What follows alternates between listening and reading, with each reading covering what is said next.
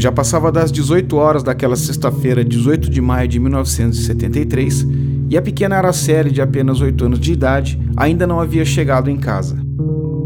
O trajeto entre a praia do Suá, onde ficava o colégio São Pedro, onde a menina estudava, e o bairro de Fátima, onde ela morava, era de aproximadamente 11 quilômetros, e mesmo que o ônibus tivesse atrasado, a esta altura já era para Araceli ter chegado em casa. Foi então que Lola e Gabriel, os pais da garota, resolveram não esperar mais e começaram a procurar, primeiro pelo bairro, depois por toda a cidade.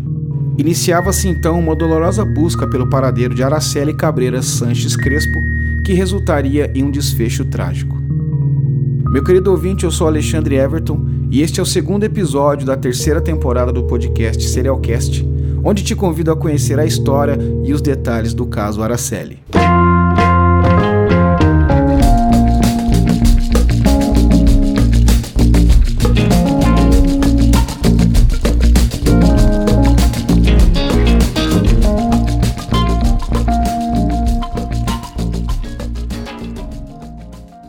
Casal Lola Sanches e Gabriel Crespo moravam em São Paulo em 1964, quando Araceli nasceu, mas logo se mudaram para Cubatão depois que o Gabriel, que trabalhava como eletricista, recebeu uma proposta de trabalho naquela cidade. Naquela época, Cubatão era considerada uma das cidades mais poluídas do Brasil por conta da sua industrialização. E por isso, a boliviana Lola Sanches, sua esposa, definiu que seria melhor sair dali, já que Araceli, que ainda era um bebê, sofria de um grave caso de bronquite. A solução para essa questão veio quando Gabriel foi contratado para trabalhar no porto de Tubarão, em Vitória, no Espírito Santo. E o casal, junto com seus filhos Carlos, de 5 anos, e Araceli, que ainda era um bebê, se mudaram para o bairro Jaburuna, em Vila Velha. Gabriel e Lola sempre tiveram o cuidado de matricularem os filhos na mesma escola e os dois estudavam no Colégio Marista. Mas como Gabriel havia comprado uma casa no bairro de Fátima, na cidade de Serra, que fica na região metropolitana de Vitória, lá no final de 1972, eles acharam melhor se mudarem para lá para ficar mais perto do trabalho dele. Com a mudança de cidade, Carlos, o mais velho, passou a estudar no Colégio Salesiano em Vitória.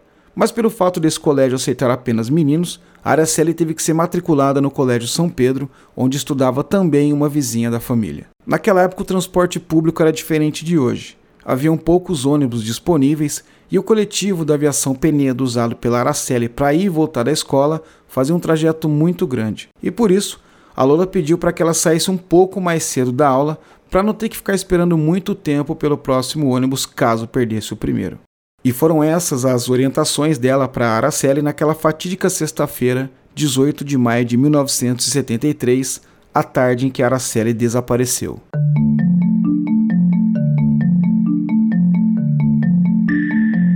Assim que percebeu que a tarde caía e a Araceli não havia chegado, o Gabriel resolveu refazer o trajeto do ônibus na esperança que ela tivesse perdido o coletivo e fizesse o caminho a pé. Ele foi até a escola, mas não encontrou nenhum sinal da garota.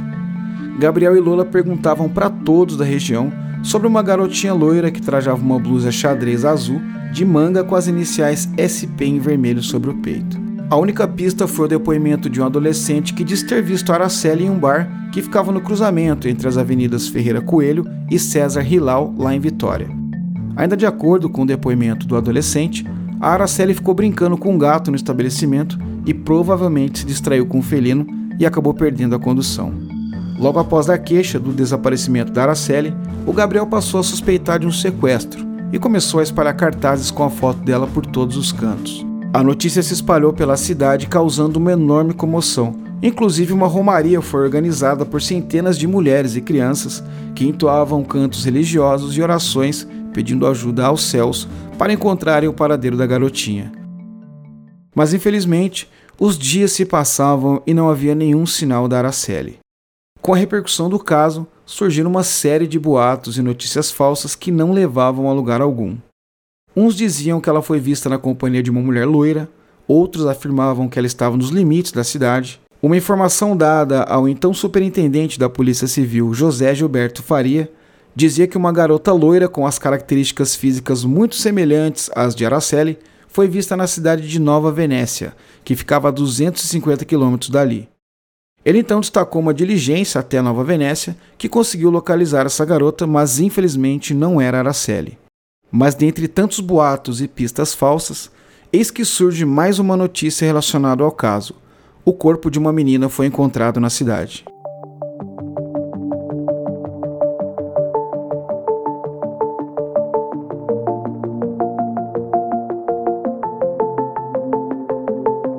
Era por volta das 11h30 da manhã do dia 24 de maio de 1973, seis dias após o desaparecimento da Araceli. Ronaldo Monjardim, um garoto de 15 anos, caçava passarinhos em um matagal nas imediações do Hospital Infantil da Praia Comprida. Munido de um estilingue, ele andava pelo mato de maneira silenciosa, mirando uma pequena ave, quando se deparou com uma coisa estranha, de acordo com as suas palavras, que estava no sopé de uma pedra. Ele se aproximou para verificar o que era aquilo e, quando se deu conta de que parecia uma cabeça humana, saiu correndo em desespero e foi contar sobre o achado para o seu pai, o Rogério, que, ao se dar conta de que estavam em frente a um cadáver, acionou a polícia.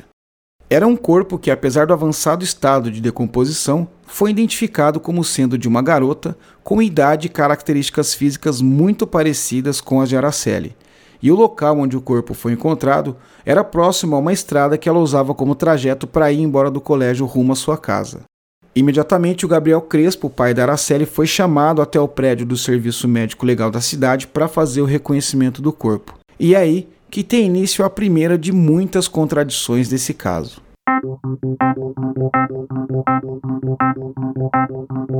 De acordo com uma reportagem da edição matutina do Diário da Noite, o Gabriel Crespo não reconheceu o corpo encontrado como sendo da sua filha, já que as unhas pintadas com esmalte da garota encontrada no matagal destoavam da realidade da Araceli que não tinha esse costume. Já o jornal A Gazeta de Vitória, em sua edição do dia 25 de maio de 1973, publicou uma matéria em suas páginas policiais com o título de, aspas, Pai reconhece cadáver de Araceli. A reportagem diz que o Gabriel Crespo saiu inconsolável da sala de necropsia do Serviço Médico Legal, afirmando que o corpo encontrado era de sua filha. Segundo o jornal, uma cicatriz no tendão de Aquiles e o formato das mãos foram suficientes para o pai reconhecer o corpo da filha. Embora tenha essa discordância entre as duas matérias dos dois jornais, em um ponto os dois são taxativos. A Superintendência da Polícia Civil cravou que o corpo era mesmo de Araceli. Essa afirmação da polícia se baseou na tese do Major George Divens da Divisão da Polícia Civil da época, que se apoiava na ideia de que, como não havia aparecido ninguém para reclamar o corpo encontrado, só poderia ser o cadáver da Araceli. No outro dia após o reconhecimento do corpo, o Gabriel Crespo, pai da Araceli, voltou atrás em sua convicção em relação ao corpo encontrado e passou a negar que o cadáver que ele viu lá no serviço médico legal fosse da sua filha. E a família continuou buscando informações sobre o paradeiro da garota. Embora a polícia já afirmava que o corpo era realmente da Araceli, foi somente no dia 20 de junho de 1973 que o médico legista Trajano Moreira de Carvalho deu um parecer técnico com identificação positiva, alegando que o tipo de cabelo, dentes e o tamanho dos pés do cadáver encontrado eram compatíveis com o corpo da Araceli. A perícia feita no cadáver encontrado constatou que a garota havia sido drogada, abusada sexualmente e o corpo foi mutilado com uma espécie de ácido. A causa-morte se deu por intoxicação exógena de barbitúricos e foram encontradas infiltrações equimóticas na face, suficientes para comprovar violência por ação contundente, ainda segundo o laudo. Uma vez que o corpo foi identificado como sendo realmente o de Araceli, a polícia do Espírito Santo passou a iniciar as investigações para encontrar o culpado ou culpados pelo crime, e foi aí que a polícia chegou a algumas teorias e a alguns suspeitos.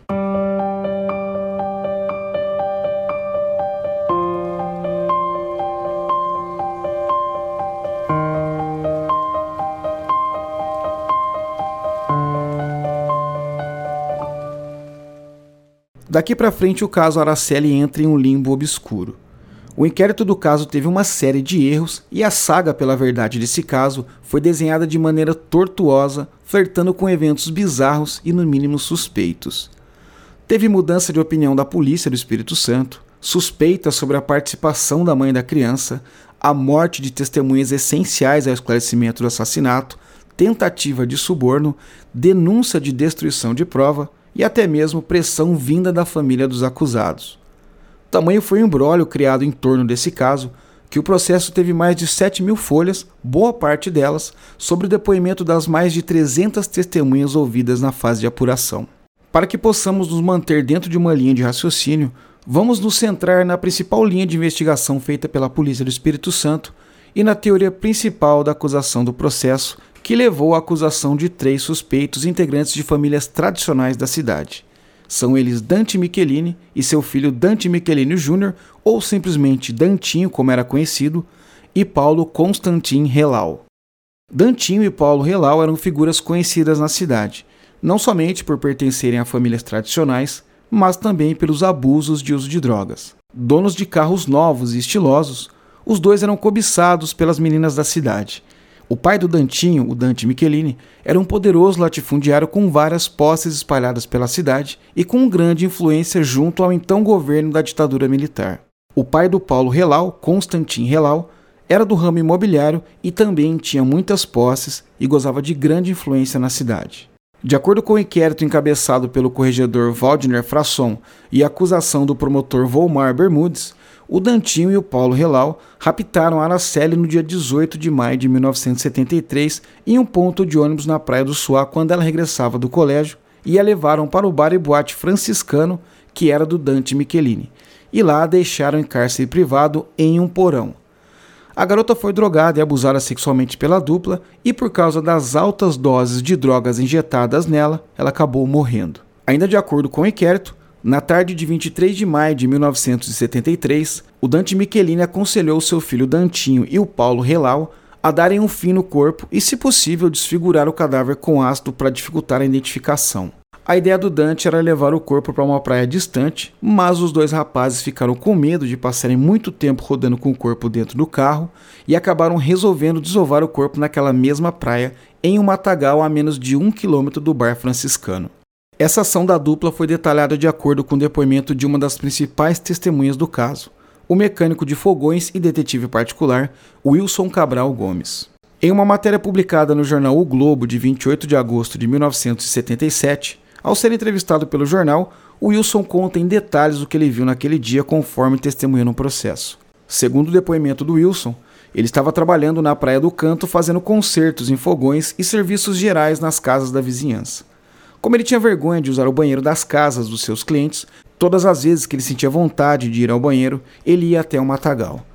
E foi em uma dessas idas dele ao matagal para fazer as suas necessidades que ele viu um veículo carmanguia amarelo parado com dois ocupantes. Segundo ele, um desses ocupantes saltou do carro. Era um rapaz alto, magro, de cor clara e usava uma jaqueta escura. Era o Dantinho. Esse rapaz deu meia volta no carro e abriu o porta-malas. Ele observou que ele usava luvas pretas e parecia preocupado. O rapaz então tirou um saco e com certa dificuldade colocou nos ombros. Wilson alega que nesse momento ele percebeu que era um corpo. Então ele entrou no mato, não demorando muito, e saiu sem o saco, entrou no carro e os dois partiram. O entrevistador pergunta então ao Wilson por qual motivo ele ligou esse fato presenciado por ele ao caso Araceli. E ele então responde que já tinha ouvido falar do sequestro da garotinha e que achou aquilo tudo muito estranho. Então ele anotou a placa do carro em um papel, mas que perdeu a anotação depois de guardá-lo dentro de uma revista de fotonovelas que foi jogado fora por sua esposa sem o seu conhecimento. Ele disse que notou que o homem que havia ficado dentro do carro era o Paulo Relau, pois notou que ele estava nu da cintura para cima e por isso percebeu que a sua pele era de um tom mais escuro. Segundo ele, num certo momento, o Relau percebeu a presença dele ali e então saltou do carro com uma pistola na mão, que parecia muito como uma pistola calibre 765. O que é curioso nessa entrevista é que em um determinado momento o entrevistador pergunta a Wilson se ele conhecia os dois homens que ele havia visto naquele dia, e ele respondeu que conhecia apenas de nome, já que os dois eram figuras do meio social. Wilson ainda diz na entrevista que tem muito medo de sofrer retaliações por causa do seu depoimento, que havia mudado de endereço e estava escondido, mas que confiava muito no trabalho das autoridades para manter os suspeitos presos. Em uma observação final da matéria, o repórter escreve que Wilson realmente aparenta ser um homem com medo, que fuma um cigarro atrás do outro e que, ao ser perguntado se ele tinha certeza de que aqueles homens vistos por eles no Carmanguia eram Dantinho e Paulo Relau, ele confirmou e disse que havia feito o reconhecimento dos dois.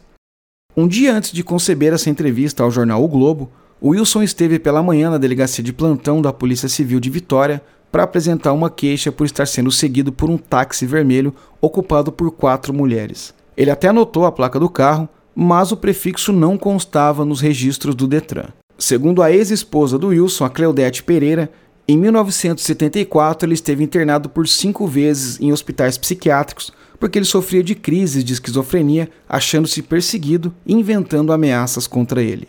O repórter chegou a perguntar a ele sobre essas internações ocorridas anos antes da entrevista e ele respondeu que residiu entre os anos de 1968 e 1970 no Rio de Janeiro e que isso foi uma experiência traumática para ele. Então, quando ele retornou para sua terra natal, ele se internou numa clínica para descansar, onde fez vários exames e não foram encontrados nenhuma irregularidade no seu cérebro. Uma outra testemunha muito importante no caso foi a Marisley Fernandes Diniz, que era amante do Paulo Relau naquela época. Em seu testemunho no inquérito, ela afirma que o Paulo Relau a levou até o local do crime à noite no Mustang e que ele estava drogado porque as suas reações estavam muito diferentes das habituais. Marisley também afirmou que dias antes do crime, o Paulo Relau lhe pediu para entregar uma boneca para Araceli como um presente, a fim de atrair a atenção da menina e também pediu que ela se aproximasse da garota. Além dos depoimentos dessas e de outras testemunhas, o inquérito elaborado pelo Waldner Frasson e pelo Volmar Bermudes também destaca a participação do Dante Michelini, o pai do Dantinho, não somente por encobertar o crime, como também por atrapalhar as investigações.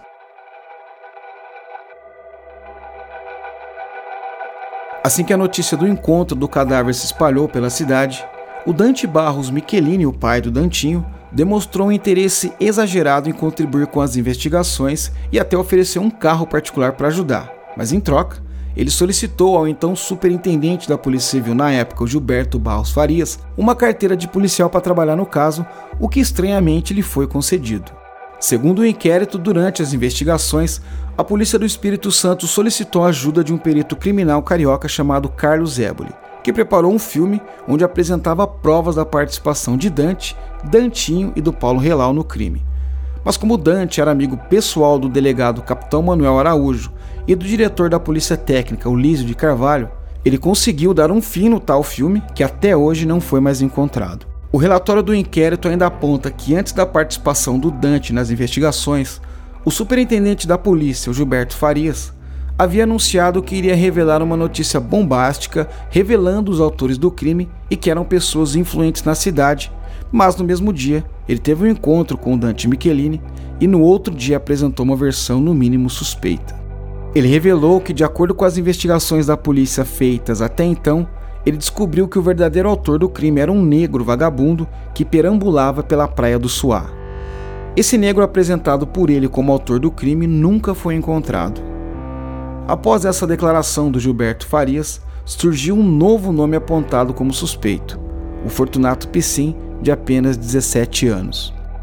O Fortunato Piscin era um morador da cidade muito conhecido por ser viciado em drogas. Entretanto, ele morreu de maneira repentina após dar entrada na Santa Casa da cidade, onde o Constantin Relau, pai do Relau, era o provedor, após ele receber uma medicação errada. Na época, a causa mortes do Fortunato foi dado como malária, mas essa versão foi desmentida posteriormente. Ainda no relatório do inquérito do caso, há citações sobre algumas mortes suspeitas de pessoas envolvidas com o caso. O policial militar José Almero Dias havia recolhido informações que, segundo ele, eram substanciais a ponto de provar a participação do trio, e todas essas informações eram passadas diretamente ao delegado e capitão Manuel Araújo. De forma repentina, o José Almero Dias foi afastado do caso pelo próprio capitão Manuel Araújo, e recebeu ordens para perseguir e prender o traficante José Paulo Barbosa, conhecido como Paulinho Boca Negra. Na diligência para prender esse traficante, o José Homero foi atingido por um tiro nas suas costas e morreu. Paulo Bocanegra também acabou morrendo na penitenciária de Vitória com 27 facadas desferidas por um outro detento. Mas antes disso acontecer, ele chegou a alegar que quem matou o sargento José Homero foi um soldado da PM que estava com ele.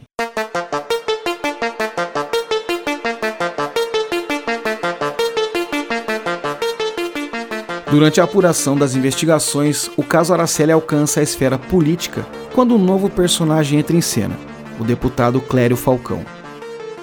Clério Falcão era um policial licenciado que havia sido eleito como deputado pelo partido MDB do Espírito Santo. Muito conhecido por ser um crítico do Elcio Álvares, então governador do Espírito Santo na época, ele sempre estava em evidência no cenário político por causa das suas denúncias bombas, como ele mesmo chamava o Clério Falcão tinha um velho desafeto na política. era o então vereador José Maria Ramos Gagno, líder do partido Arena na Câmara de Vereadores de Vitória e advogado de defesa do Dante Michelini, do Dantinho e do Paulo Relau. José Maria Gagno acusou Clério Falcão de fazer um acordo com o governador do estado, que prometeu ajudar na condenação dos três réus caso parasse de fazer denúncias contra a administração dele. O Clério negou que isso tivesse acontecido, mas, de acordo com José Maria Gagno, após uma reunião entre o governador e Clério Falcão, as denúncias bombas dele caíram drasticamente. José Maria Gagno ainda acusou que os escolhidos para formular a acusação, o Valdiner Frasson e o Vomar Bermudes, tiveram a promessa de cargos de superintendente para Valdiner Frasson e de procurador-geral de justiça para o Vomar Bermudes. Além disso, ele aponta como um suposto engavetamento de um processo de injúria que foi movido pelas famílias Michelini e Relau contra o Clério Falcão como mais um dos favores do governador ao deputado. Em uma entrevista ao jornal Capixabão de 9 de maio de 2018, o José Maria Ramos Gagno fez algumas revelações da época em que atuou como advogado de defesa dos réus no caso. Segundo ele, foi apurado que Araceli não tinha 8 anos como foi divulgado na época e na realidade contava com 13 anos, porque o seu pai, o Gabriel Crespo, a registrou no Brasil quando ela já estava com 5 anos de idade, com a finalidade de lhe garantir a cidadania brasileira. Nessa entrevista, José Maria Gagno também faz alusão ao escritor e jornalista José Louzeiro, que escreveu na época o livro intitulado Araceli Meu Amor, que, segundo ele, tirou muito proveito da história. O livro de José Loureiro denunciava que, durante as apurações dos fatos relacionados ao crime, houve cerca de 14 mortes de possíveis testemunhas e pessoas interessadas em desvendar o crime.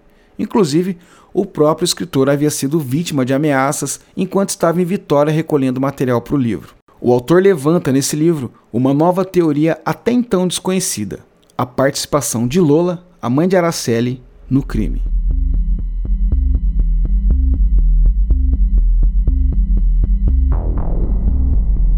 Lola Cabreira Sanches Crespo, a mãe de Araceli, era boliviana e veio para o Brasil já adulta, onde se casou com o espanhol Gabriel Sanches Crespo. Tempos depois do crime, ela se separou do Gabriel e voltou para Santa Cruz de la Sierra, na Bolívia, que era sua terra natal. Alguns boatos da época contavam que ela era irmã de um narcotraficante de Santa Cruz de la Sierra e que trabalhava para ele fornecendo drogas para a elite da cidade.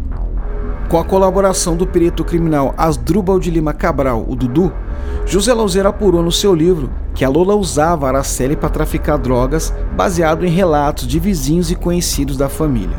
Segundo essa teoria, no dia 18 de maio de 1973, a Lola enviou um bilhete para a professora da Araceli liberá-la um pouco mais cedo do colégio, e o intuito disso seria a garota entregar drogas para o Paulo Relau, que ao ver a garota, resolveu raptá-la e levá-la até uma festa regada a drogas que acontecia no edifício Apollo, onde a menina foi morta. Como não há nenhuma prova substancial dessa teoria levantada pelo José Louzeiro, Lola nunca foi indiciada como suspeita. Araceli Meu Amor, a obra de José Loureiro, foi lançada em 1976, mas foi censurada durante a ditadura militar a pedido dos advogados dos acusados.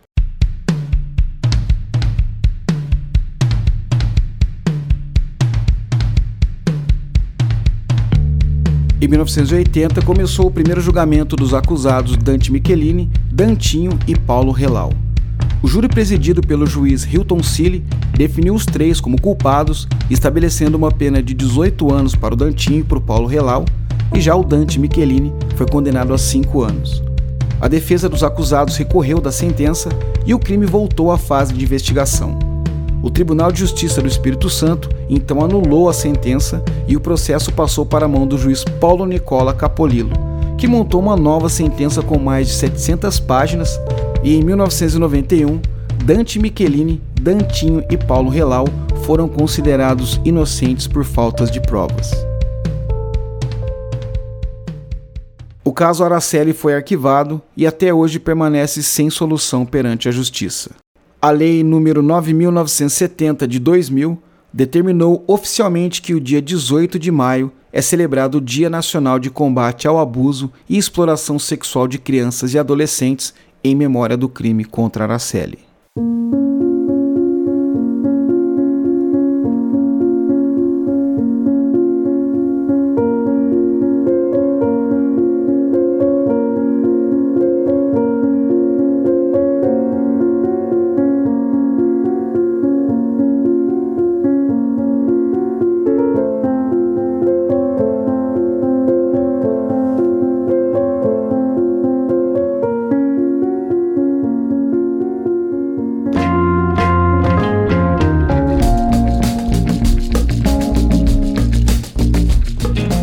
Obrigado a você que ouviu o podcast até aqui, espero que você tenha gostado desse episódio.